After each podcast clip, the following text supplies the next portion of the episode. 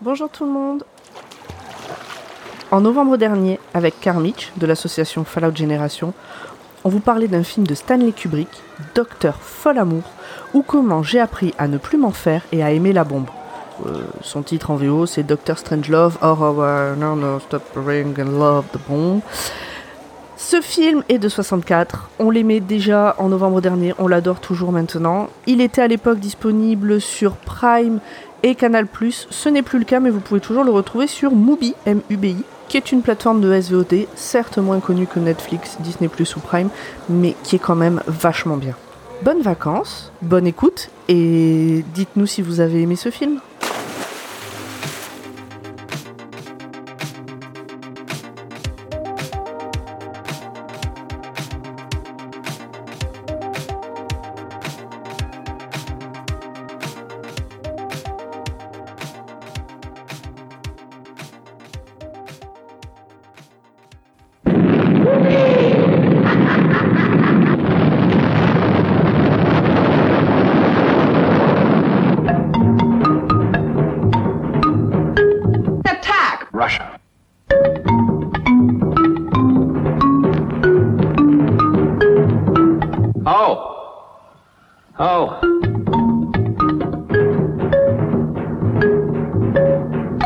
Base. ten females to each male.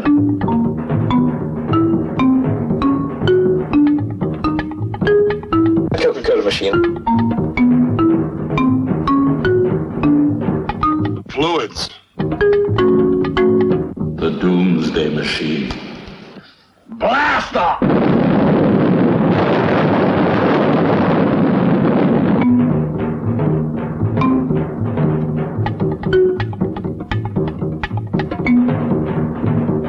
shorts? Where's the bathroom? Buck, should I get it? On the hotline.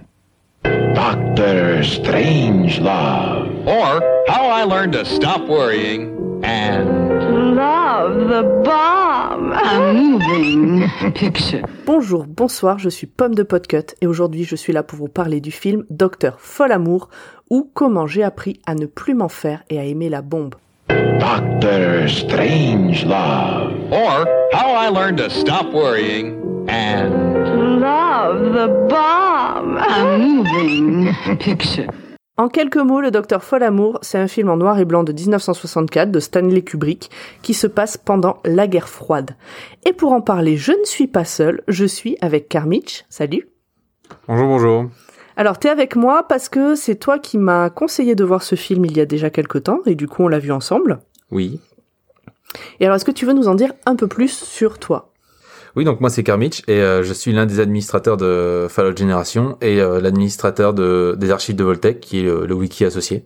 Et on est euh, une communauté de, de fans de la franchise Fallout. De fans francophones, donc. Oui, francophone. Ok. Et donc, toi, tu m'as parlé de ce film. euh, il me semble qu'il te plaisait parce que ça pourrait être presque un préquel à l'univers Fallout finalement. Disons que c'est- ça pourrait expliquer comment s'est déroulée la Grande Guerre, qui est euh, l'événement euh, euh, dans lequel euh, pendant deux heures les, les plus grandes nations vont s'échanger euh, quelques missiles. quoi. Très bien. Donc Fallout, juste pour dire quelques mots pour les gens qui connaissent pas, c'est un jeu vidéo dans un univers post-apo, euh, post-apo nucléaire, Oui, post-apocalyptique. Ouais. voilà, et qui se passe euh, 200 ans euh, dans le futur, je crois. Enfin, C'est ouais, des- suite à euh, plusieurs dizaines d'années de guerre de ressources, euh, les nations décident de s'entretuer euh, justement pendant ce qu'on appelle la Grande Guerre, et euh, le- les jeux se déroulent plusieurs dizaines d'années, voire plusieurs centaines d'années après cet événement-là. Ok. Alors comme on l'a dit, donc Docteur Folamour, ça se passe pendant la guerre froide. Ça parle de guerre nucléaire. En quelques mots, euh, pour le résumer, donc un beau matin, le général de l'armée de l'air américaine Jake G. Ripper sombre dans la paranoïa et décide d'envoyer ses 42 bombardiers B-52 munis de bombes atomiques contre l'URSS. Du coup, une réunion d'urgence présidée par le président des États-Unis est organisée par le chef d'état-major. Une fois tout le monde réuni dans la War Room du Pentagone, Turginson apprend à tout le monde ce qu'il vient de se passer, donc le président des États-Unis n'était pas non plus au courant de pourquoi il y avait cette réunion. et que le général à l'origine de cette action a coupé toutes les communications, que personne ne peut rappeler les avions et qu'il faut trouver un moyen d'éviter une guerre nucléaire. Alors parmi les participants à cette réunion, on retrouve entre autres le docteur Folamour qui donne le nom euh, au titre du film, qui est un ancien scientifique nazi transféré aux États-Unis, paraplégique dans un fauteuil roulant et il a une personnalité un peu inquiétante, euh, un peu perverse aussi parfois, et on sent qu'il est encore sous l'emprise de l'idéologie du régime nazi, mais comme il serait un expert en risque de guerre nucléaire contre l'URSS, on lui a demandé de venir. Donc en fait, il s'agit de l'adaptation d'un livre qui s'appelle 120 minutes pour sauver le monde, qui a été écrit par Peter George, que perso j'aurais bien aimé lire avant d'enregistrer l'épisode, mais comme il est plus édité, bah je l'ai pas trouvé. Bon, peut-être je moi je le lirai euh, une autre fois, puis je te le passerai après. Hmm. Comme ça, tu le liras aussi. Bien sûr. Et dans les petits points euh, Wikipédia, ce qu'on peut dire, c'est que euh, Peter George, donc qui est l'auteur du livre, on le retrouve au scénario avec Stanley Kubrick et Terry Southern, et on retrouve aussi, par exemple, Peter Sellers, qui est un des acteurs. Et donc, parmi les acteurs, on retrouve, comme on vient de le dire, Peter Sellers, mais également George C. Scott, Sterling Hayden, Slim Pickens, ou encore James Earl John, qui a un petit rôle, mais bon, c'est la voix de Darvador, donc c'était important de le dire quand même. Comment il s'appelle euh, Il fait quel rôle déjà dans Conan? Il joue le rôle de Tulsadum dans Conan le Barbare. D'ailleurs, Peter Sellers joue en fait euh, trois personnages. Il y a le colonel euh, Lionel Mandrake qui joue l'anglais qui est coincé avec l'autre là. Il y a le président des États-Unis et le docteur Falamour qui n'est en fait pas présent dans le livre. Et pourtant qui a donné le nom au film. Ouais. Contrairement à ce qu'on pourrait penser euh, en entendant le pitch, en 2000, ce film a été classé troisième meilleur film humoristique américain, donc euh, derrière certains La Macho de Billy Wilder et Tootsie de Sidney Pollack, par l'American Film Institute. Et avant ça, en 89, la Bibliothèque du Congrès, c'est un peu comme la BNF euh, mais aux États-Unis, l'inclut dans le premier groupe de films sélectionnés pour être préservés par le National Film Registry pour son importance culturelle, historique ou esthétique. Et puis au niveau des distinctions, il a été nominé pour 4 Oscars en 64 et les British Academy Film Awards du meilleur film et du meilleur film britannique en 1965. Donc on n'est pas les seuls à avoir aimé ce film. Euh, beaucoup de gens vous le recommandent visiblement. Alors actuellement on peut le voir sur Prime Video ou sur Canal+, si on a les abonnements évidemment. Et alors pourquoi est-ce que on recommande ce film? Bah, il est bien. Ah il est bien, il est en noir et blanc. Ouais, ça, on s'en fout. ouais. Bah, ça dépend, il y a des gens qui aiment bien le noir et blanc. Euh, moi, je l'ai bien aimé parce que il est complètement absurde et en même temps, comment dire, euh, je pense que c'est assez représentatif euh, de, de de ce qui pourrait se passer. C'est la bureaucratie et, le et le hum, comment on dit le- les process poussés à son comble. Mhm. Ça, ça a un côté flippant et marrant en fait, de se dire euh, ah ça se passe peut-être comme ça dans la vraie vie, puisque finalement c'est l'histoire d'un type qui a beaucoup beaucoup de pouvoir et qui sont dans la paranoïa. C'est même pas un salaud. Il, il, il abuse d'une faille dans, dans les, pas c'est pas les traités, les, il profite de cette faille dans la bureaucratie pour euh, pour euh, user de son pouvoir et euh, lancer une plusieurs dizaines de, de forteresses euh, en direction de la du RSS quoi. Oui, et c'est pas et, et c'est ça, c'est que c'est pas un, un méchant qui se retourne machin. C'est un mec qui pète un plomb, qui est persuadé que c'est ça qu'il faut faire. Bah, il- c'est juste qu'il est endoctriné par euh, les par la politique de son pays quoi, c'est tout. Bah, il est persuadé au début que l'URSS a hum, empoisonné l'eau. Ouais, la fluoration de l'eau. Voilà. Et euh, donc il faut absolument se venger.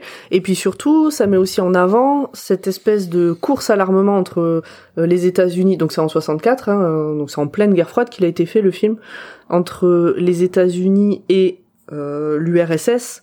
À qui c'est qui fera euh, le plus de mal aux autres, quitte à s'autodétruire. C'est marrant, c'est absurde et c'est flippant. Toi, c'est un film que t'as vu avant ou après avoir découvert Fallout? Est-ce que t'as vu ce film parce que tu connaissais Fallout? Non, mais je l'ai vu en même temps que toi. ah, tu le connaissais pas avant? Bah non, je, l'ai déjà vu, à, je l'ai déjà, j'ai déjà vu des extraits, des passages, mais euh, Oui, d'accord, donc t'as découvert Fallout, t'as entendu parler de ce film, tout ça, et euh, tu l'as vu avec moi il y a un mois à peu près. euh, Mhm. Ok. Et toi, du coup, pourquoi t'as bien aimé ce film? Bah déjà parce qu'il est bien. Je trouve que le scénario est plutôt est plutôt bien fait et tout, il est réussi. Et aussi parce que euh, euh, je trouve qu'on retrouve dans ce film euh, quelques situations qu'on pourrait retrouver dans les premiers jeux de la série euh, et qui seraient traitées de la même manière. D'ailleurs, c'est évident que les devs des premiers Fallout ont emprunté un peu de cet humour. On sent l'inspiration. Ouais, voilà. Du coup, le lien est assez évident. Dans les premiers Fallout, c'est une inspiration, c'est-à-dire que ça se sent dans l'écriture du jeu. Mais euh, dans Fallout New Vegas, il y a une référence directe où euh, il y a un- le nom d'un défi qui s'appelle Aimer la bombe, où c'est une petite référence au nom du film. Et il y a aussi euh, pas mal dans l'iconographie du Volt Boy. Il y a, euh, il Donc, y a le Volt Boy, c'est le bonhomme qu'on retrouve un peu partout. euh, oui, c'est l'icône. En fait, c'est c'est l'icône de Voltec à la base, et euh, c'est l'icône utilisée par euh, pour Fallout. C'est un petit bonhomme. Et euh, il il doit y avoir une illustration où on voit le Volt Boy sur une, une bombe nucléaire et qui tient un chapeau, quoi. C'est très, c'est C'est une référence directe. ah là, c'est très direct. Ouais. Est-ce que on peut dire que c'est un peu tout public? Bon, oui, ça va, non? Sur euh, Wikipédia, non, sur... Ah, je sais plus quel site, ils disent euh, à partir de 12 ans. Bon, ça va. Oui, alors c'est peut-être parce qu'il y a des mots vulgaires. Il y a des mots vulgaires, euh, il y a euh, pas de meuf à poil ou presque pas. Euh, bon, ça tire à l'arme, euh, ça, ça, c'est un film un peu de guerre quand même, même si ça se passe beaucoup, beaucoup dans le Pentagone. Ouais, mais finalement, on voit pas de mort et tout. Ah, Je pense que c'est juste euh, la représentation de du nucléaire, peut-être. euh, le nazi. bah quoi Oui. bon, bref, on le recommande Oui. à tout le monde. Il faut pas avoir peur du noir et blanc. Des fois, c'est bien les films en noir et blanc. Euh, Il y a pas de raison de regarder, de pas regarder un film en noir et blanc. Bon, pour rappel, on te retrouve du coup sur Fallout Génération. Oui. le- Donc ça, c'est le forum Ouais, et ou le site, ou le wiki. et le nom de l'assaut. Et, euh, et sur le wiki, où euh, bah, vous attendez aussi Les archives de Voltec. les archives de Voltec, de Voltec, Voltec, c'est Voilà. dur à dire. euh, sur lequel vous êtes quelques-uns, mais euh, les nouveaux venus qui voudraient euh, participer sont les bienvenus. oui, c'est euh, c'est en accès libre pour tout le monde. Il y a même pas besoin de s'inscrire pour contribuer. C'est comme Wikipédia. Bah très bien, on mettra tous les liens en description. Merci de m'avoir parlé de ce film parce que je l'ai beaucoup aimé, et puis merci d'avoir participé à cet enregistrement. Oui, merci à toi aussi. Rendez-vous la semaine prochaine pour parler d'autres choses, euh, et c'est quelqu'un d'autre qui vous en parlera. Oui, salut. Salut Watchlist est un podcast du label Podcut. Vous pouvez écouter un nouvel épisode tous les lundis ou découvrir les 24 autres podcasts du label. Vous pouvez également nous aider en parlant de nous sur les réseaux sociaux ou en nous donnant quelques pièces sur notre Patreon www.patreon.com slash podcut. Merci à tous et à lundi pour un nouvel épisode.